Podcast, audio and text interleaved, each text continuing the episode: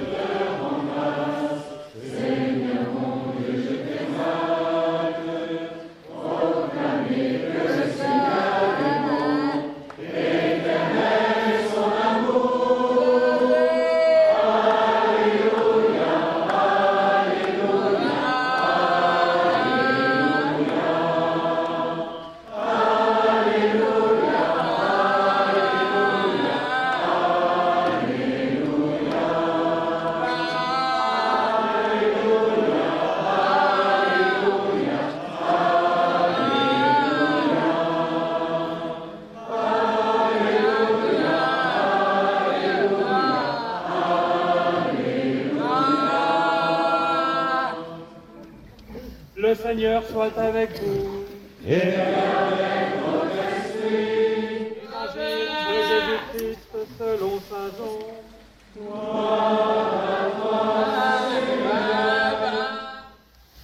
Quand les soldats arrivèrent à Jésus, voyant qu'il était déjà mort, ils ne lui brisèrent pas les jambes, mais un des soldats avec sa lance lui perça le côté.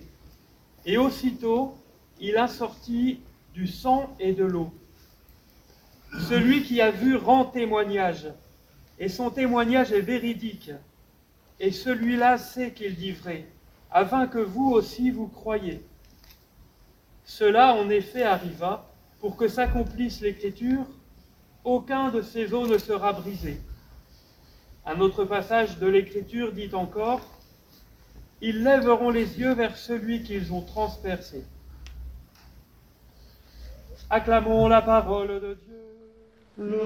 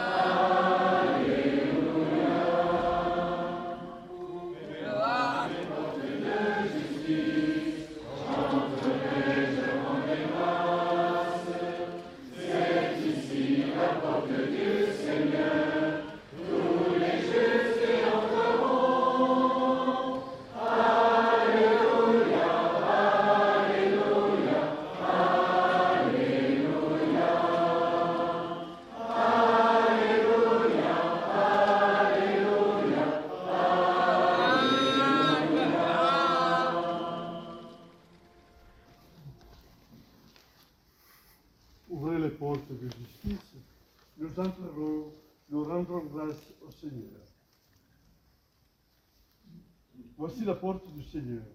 Entrons pour obtenir la miséricorde et le pardon.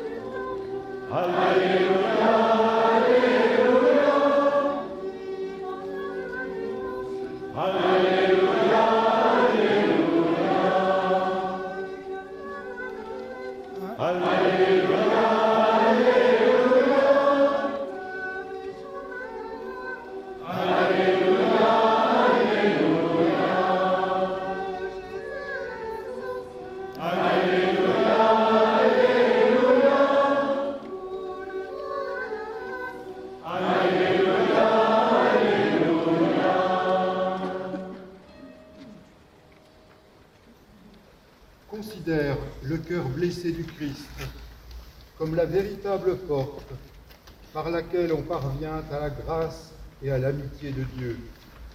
Par elle, on monte vers les joies éternelles qui ne prennent jamais fin. Regarde le cœur blessé du Christ. En lui a reposé sa très sainte âme et son adorable divinité. Considère le cœur ouvert du Christ comme le plus sûr asile des réfugiés. Considère le cœur bienveillant du Christ comme une parfaite compensation de tes péchés et des péchés de l'humanité. Considère le cœur enflammé du Christ comme l'origine de ton éternelle béatitude et le véritable chemin par lequel tu dois entrer dans la céleste patrie. Qui peut imaginer et exprimer la bonté, la hauteur, la longueur et la largeur du très saint cœur de Jésus-Christ Il dépasse de loin la compréhension et l'entendement des hommes.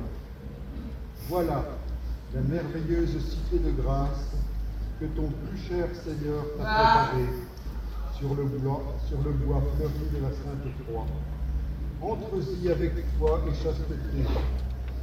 Seigneur, c'est ici le lieu de mon repos, c'est ici que je veux demeurer, parce que je l'ai choisi.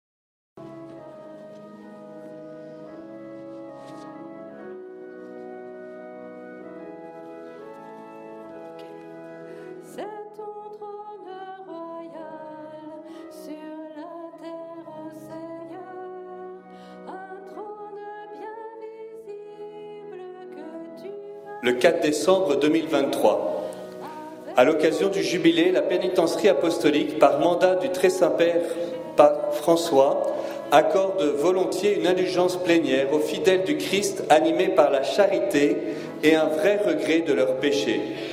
Cette indulgence est accordée aux conditions habituelles. La confession sacramentelle, la communion eucharistique et la prière aux intentions du souverain pontife. Elle pourra également être appliquée en faveur des âmes du purgatoire et seront ainsi recommandées par des prières de suffrage. Pour recevoir cette indulgence, les fidèles doivent visiter, à l'occasion d'un pèlerinage, la chapelle de la visitation de la Bienheureuse Vierge Marie, située dans le sanctuaire mentionné. Accomplir avec dévotion les rites jubilaires proposés, ou, au moins, pendant un temps convenable, adresser humblement à Dieu des prières pour que les baptisés soient fidèles à leur vocation chrétienne, pour obtenir des vocations sacerdotales et religieuses, et pour que l'institution de la famille humaine soit soutenue. Ces intentions de prière seront conclues par le Notre Père, le symbole de la foi, et des invocations de la très sainte Vierge Marie et à Sainte Marguerite Marie à la coque. Les pieux fidèles, empêchés par la vieillesse, la maladie ou un autre motif grave, pourront également obtenir pleinement l'indulgence. Avec la contrition de chaque péché et l'intention de faire pénitence et réparation dès que possible, ils communieront spirituellement aux célébrations jubilaires. Pour cela, ils offriront à Dieu, par l'intermédiaire de Marie, leurs prières, leurs souffrances et les épreuves de la vie. Puisque le pardon est offert par la grâce dont l'Église a été faite intendante, et afin que cette grâce ne manque pas, la pénitencerie demande instamment que le recteur du sanctuaire et les prêtres se rendent généreusement disponibles pour la célébration du sacrement de pénitence et administrent fréquemment la Sainte Communion aux malades. Ce décret prend effet pour le temps du jubilé. Nonobstant toute disposition contraire, Mauro, cardinal Piacenza, pénitencier majeur, Christophe Niekel, régent.